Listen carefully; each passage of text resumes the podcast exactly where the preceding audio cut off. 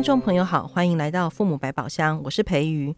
在前一集当中，对大家会去听前一集，我们提到了一个学员的留言，他谈到关于他用了森小的四步，在他的家里头实行的时候卡住的点。那为了这个故事，我们要再往下录第二集，因为在他的故事当中有一句非常关键关键的话。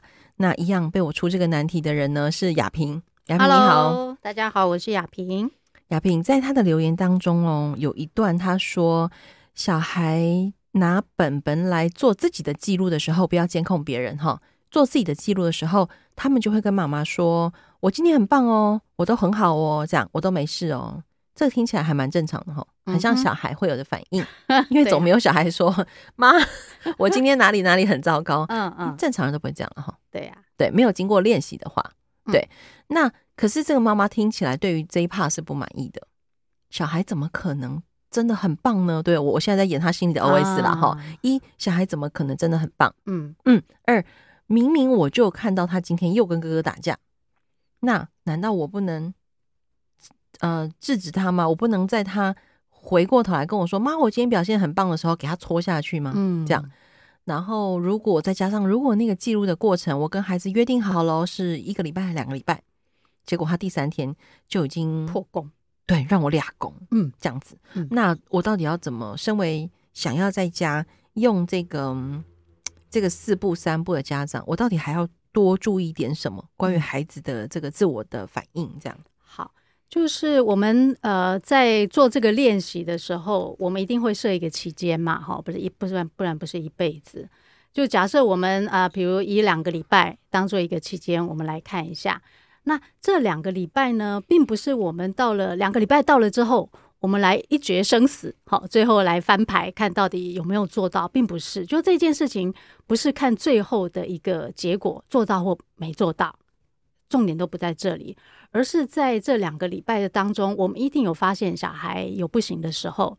那当小孩不行的时候，我要我要用的一个说法，并不是说，哎，记得哦，我们现在那个呃。呃，那个两个礼拜，我们现在在管控封城期 间，对对对，或者是说两个礼拜之后，我们就要那个决定看谁有没有做到哦，然后以便有余有没有小奖品之类的。哎，你刚刚这一段话啊，嗯、所有家长给我按暂停，自己重听一遍，因为大家真的太常这样讲了，就说哎、哦，你又忘了哦，我们现在是那个比赛期间啊，比赛要求我有没有？就是这样的概念呐、啊嗯，对，但是绝对不能把这样的话讲出口。对，当然我们知道。大人有一个心情是说要激励小孩有个努力的目标，但是一个一个不小心就会让小孩开始进入一个那个比赛或战斗的那种状态，而且会会不会有一种可能哈？我怎么这么快想到这种画面？就是小孩会觉得我这两个礼拜比较像是在做一种道德的监牢哦，哇！而两个礼拜后呢？你看，我这两个礼拜不能跟哥打架，不能跟哥吵架，对不对？两个礼拜后你有在这样子，一次报复哈，会不会？如果我们错了，讲、嗯、错了话，对，让小孩误会了，这样。所以这一整件事情，其实都是我们在这个过程当中，或在整个家庭的氛围里面，小孩要能够感受到，我是要帮你能够做到这件事情。这个当然，大人的心情也得是这样啊。就在这个两个礼拜，我要想方设法帮助你能够做到。那因此，如果在这中间，这个小孩又打人了，我们就得要呃运用我们之前跟爸爸妈妈都常常说的，那要怎么样去理解小孩背后的原因啊？知道他原因之后，要如何能够诶问问他他自己怎么想，或者他自己想要怎么办？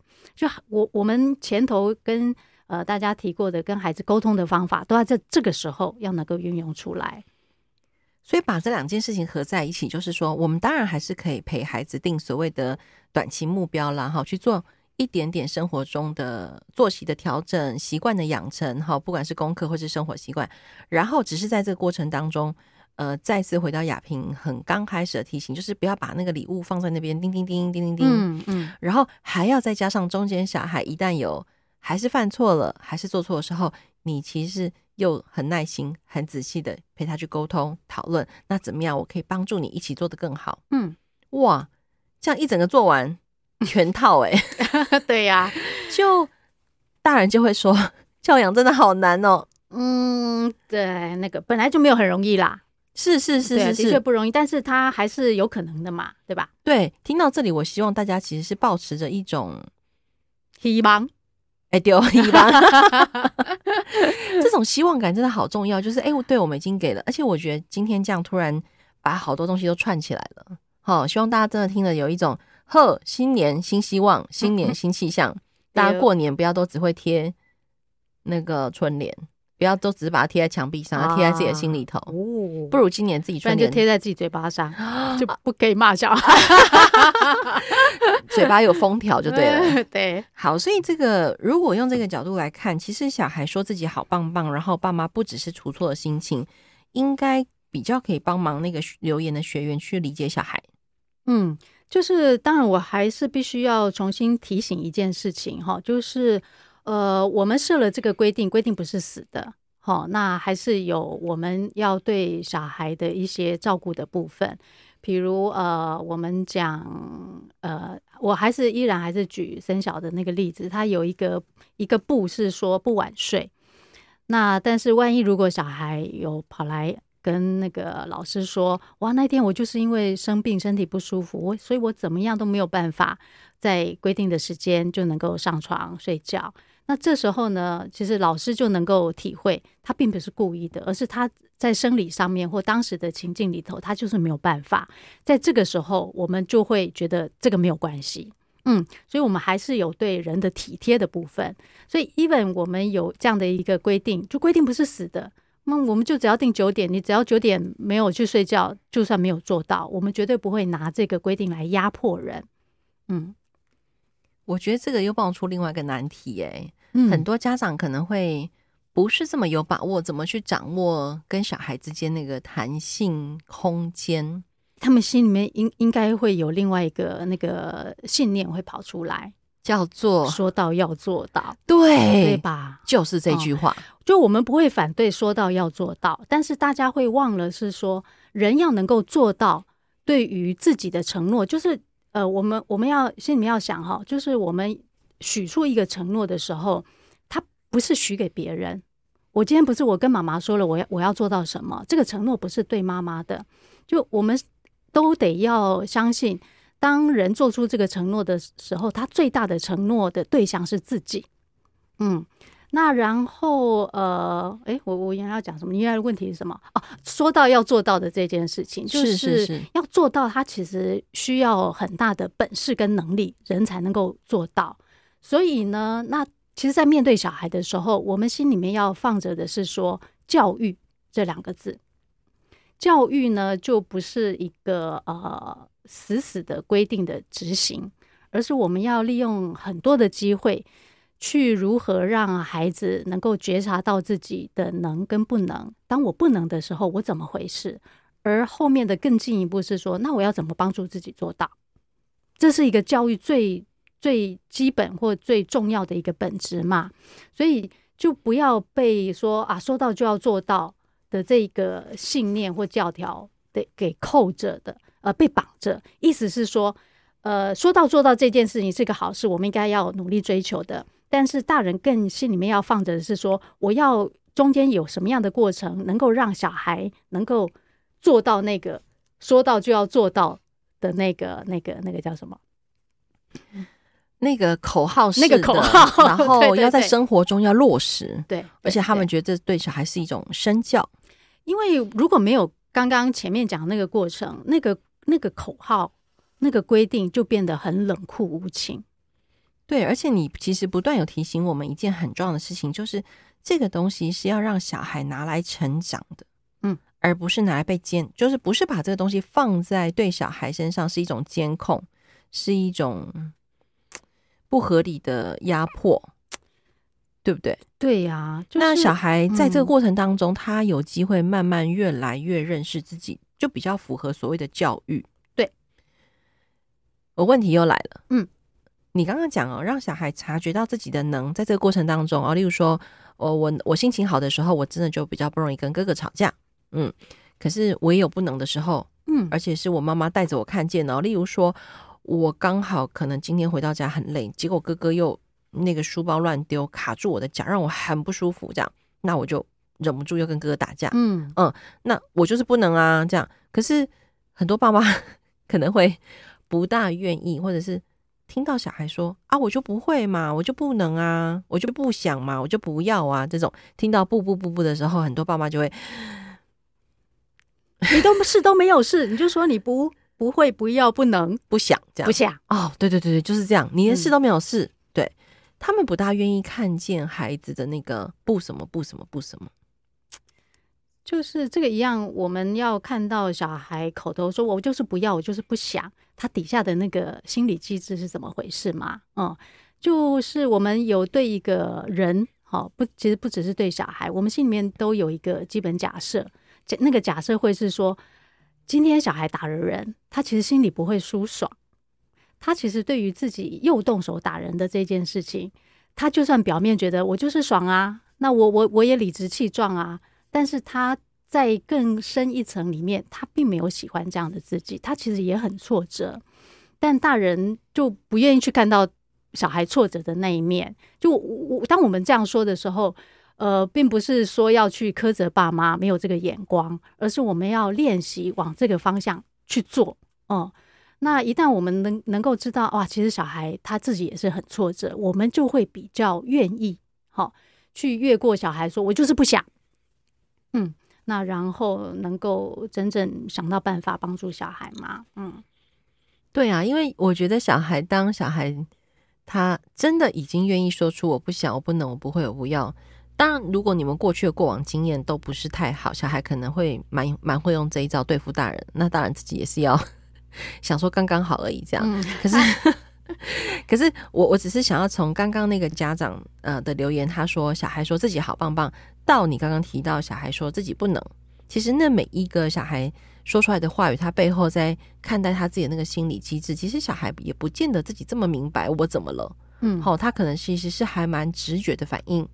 我们当然是要自己练习看懂，嗯，那看不懂的时候就问喽，就跟小孩核对跟确认，对吗？你上课的时候谈过，对对。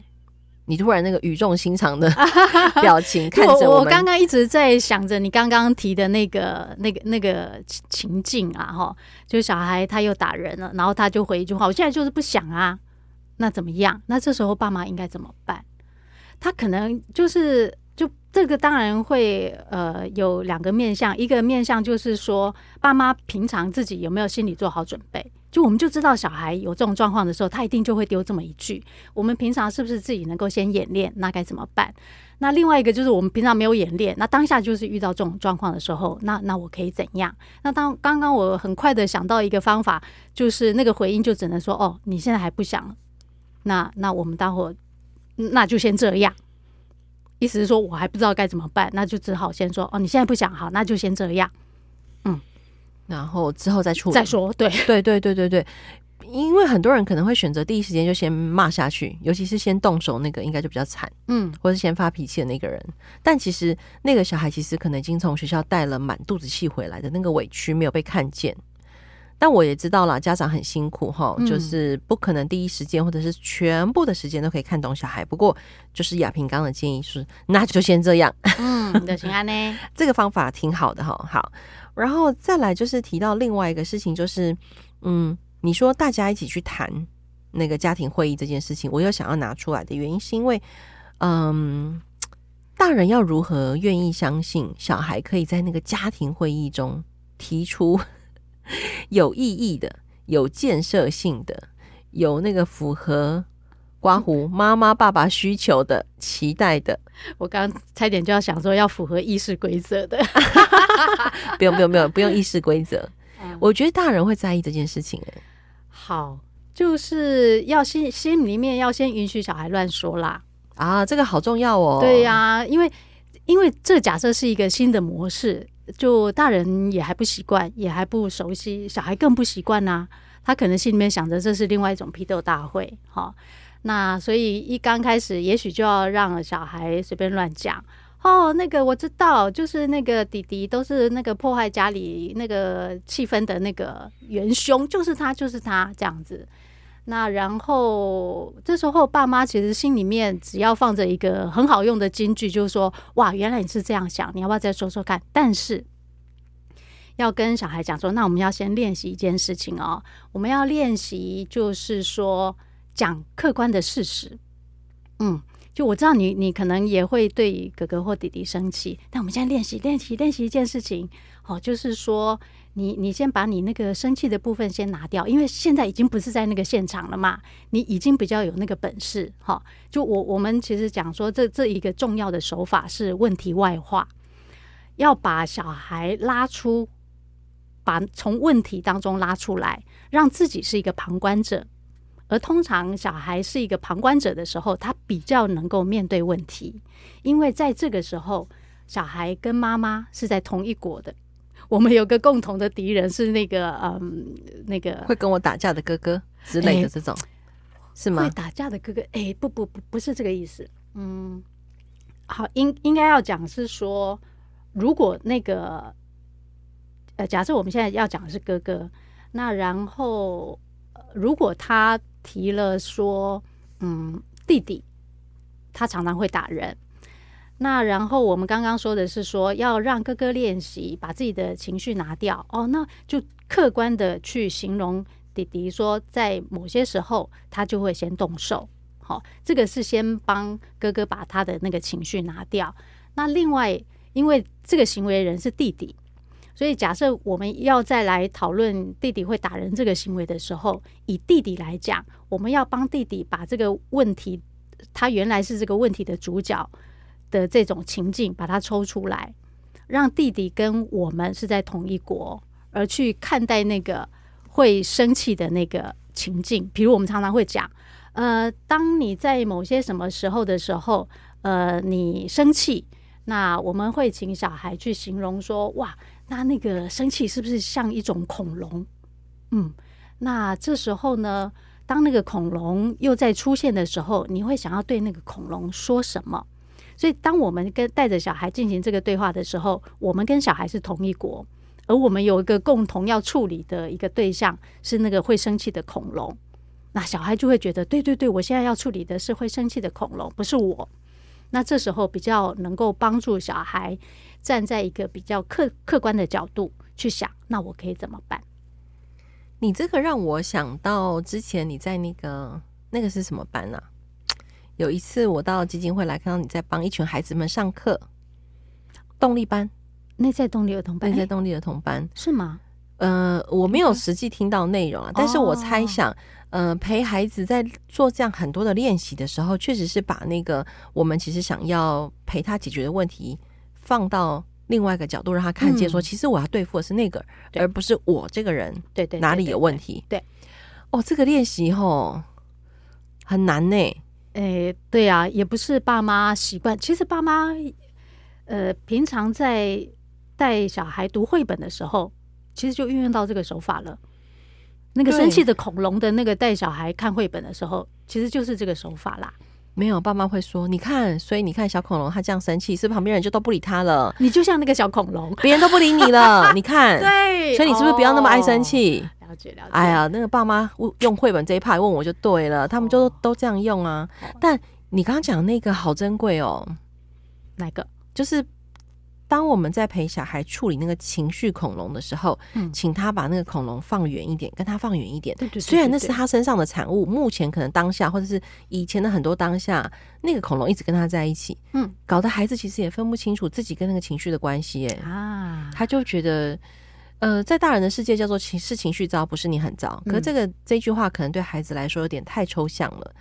一旦化身为一个外在事物，让他看见说，对我，我下次那个恐龙再出现的时候，我可以做些什么事情？嗯，我可以怎么理解我自己？嗯，就又回到你刚刚讲，让孩子越来越有能力这样。所以原来家庭会议哦，那真的要做很多功夫呢。因为我一刚开始问你的是家庭会议。结果我讲到哪里去了？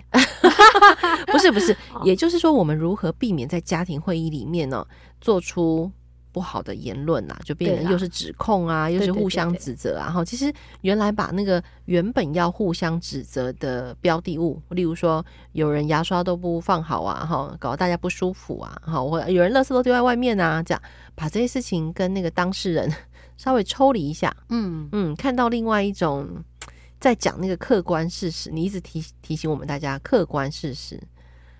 哦，这题好烧脑哦，好烧脑哈。嗯，慢慢来，不要紧。哦，亚萍说慢慢来，大家不要紧张。就是，哎，一刚开始做的不顺手也很正常，但你心里面要想的是，嗯，哦，对，我知道，把刚刚那句话送给大家，你心里面要想的是，不是我做不好，是那个我想要去的美好理想。希望画面离我还太远，我可以慢慢前进。对，不是我不够好。哎呀，我们今天好正向哦！哦，快过年了嘛？哎哎，但是我们这一集到底什么时候会上？就是一旦你讲这句话，佩仪就只好过年前年前或是过年期间这样。哎、哦，对，我们过年期间会上架吗？陪伴大家在过年俩工的时候按一下。嗯哼，Podcast 佩仪说会哦，过年期间会持续上架这样。嗯、好。我觉得从那个学员的留言，然后聊到我们总共花了两集的时间，大家之后会陆续听到。其实花这么多时间讨论这些内容，就是希望大家在面对这些教养难题或是生活上的困境的时候，可以试着用比较有方法的角度来帮忙自己，嗯，不要让自己一直困在里头。